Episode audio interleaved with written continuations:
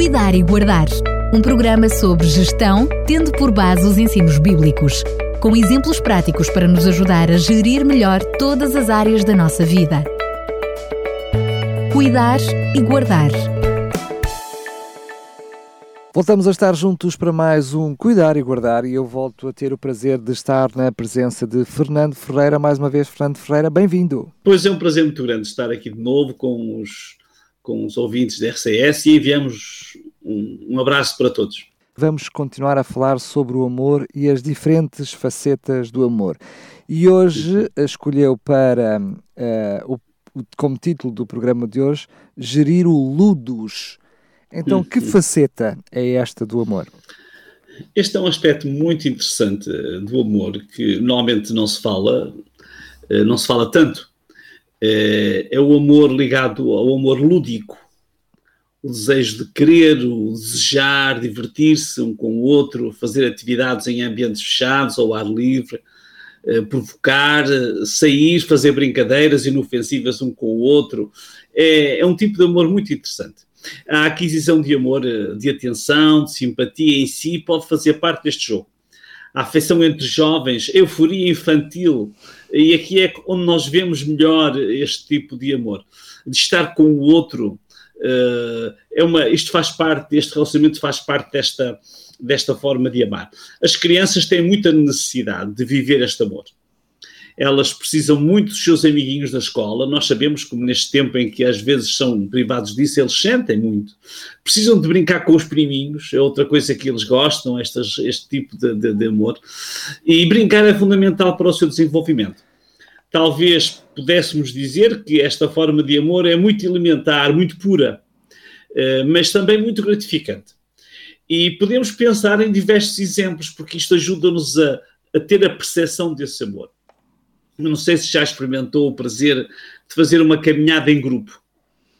Como é que a pessoa se sente? Quando vai, pode nem conhecer ninguém, mas há uma caminhada que se organiza e começamos a caminhar ao lado uns dos outros, daqui a instantes estamos a conversar uns com os outros.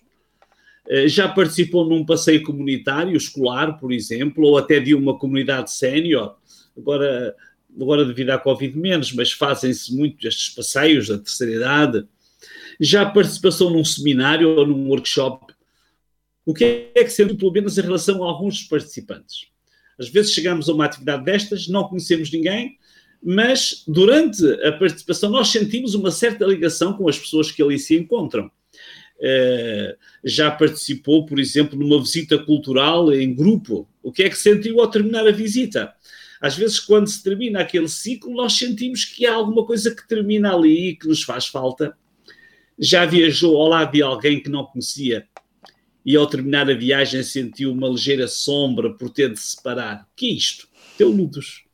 Já temos feito viagens de comboio, eh, de avião, e entramos ali não conhecemos ninguém. Mas passado algumas horas da viagem, nós sentimos uma certa ligação com a pessoa que está ao nosso lado, às vezes conversamos, outras vezes não, mas acabamos por criar alguma empatia com as pessoas que estão ali. Em tempos mais antigos, a maioria das pessoas não tinham carro. Recordo-me perfeitamente disto. As comunidades organizavam passeios de autocarro. E então era uma forma de se reencontrarem, às vezes uma vez por ano, era tradição, às vezes era uma, uma estrutura local que organizava aquela excursão. Não eram propriamente companheiros, nem nutriam uma amizade especial, a tal filia que falamos, era o amor ludos mas, sobretudo, quando terminavam estas atividades, sentiam que gostaram de estar com aquelas pessoas. Foi muito bom, gostei muito do passeio, gostei muito de conversar, gostei muito de conviver. O amor, Ludos, é o oposto a pragma. Vamos falar no pragma na próxima semana, que é o companheirismo.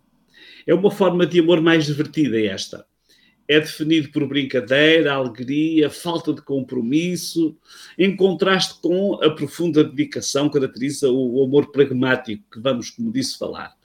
Portanto, o único objetivo do Ludos é o prazer. Mas esta nuance do amor não pode durar muito por si próprio. Com o tempo pode terminar. A viagem terminou e a relação desaparece. Isto é, é o que acontece mais frequentemente mas às vezes não acontece isto, desenvolve-se e pode, pode criar-se a partir daí uma amizade. Quantas pessoas depois de uma viagem ficam amigos? às vezes ainda pode dar um outro salto para outro patamar.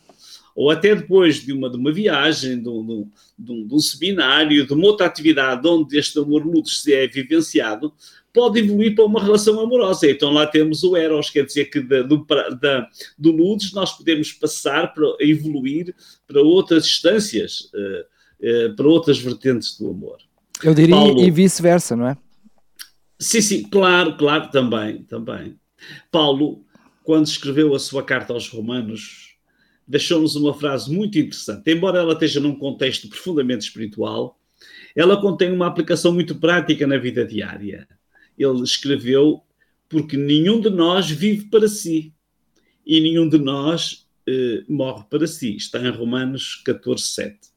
Numa outra versão, este mesmo texto diz-nos: nós não somos donos de nós mesmos, de forma a vivermos ou morrermos segundo a nossa vontade ou conveniência. Nós vivemos por os outros.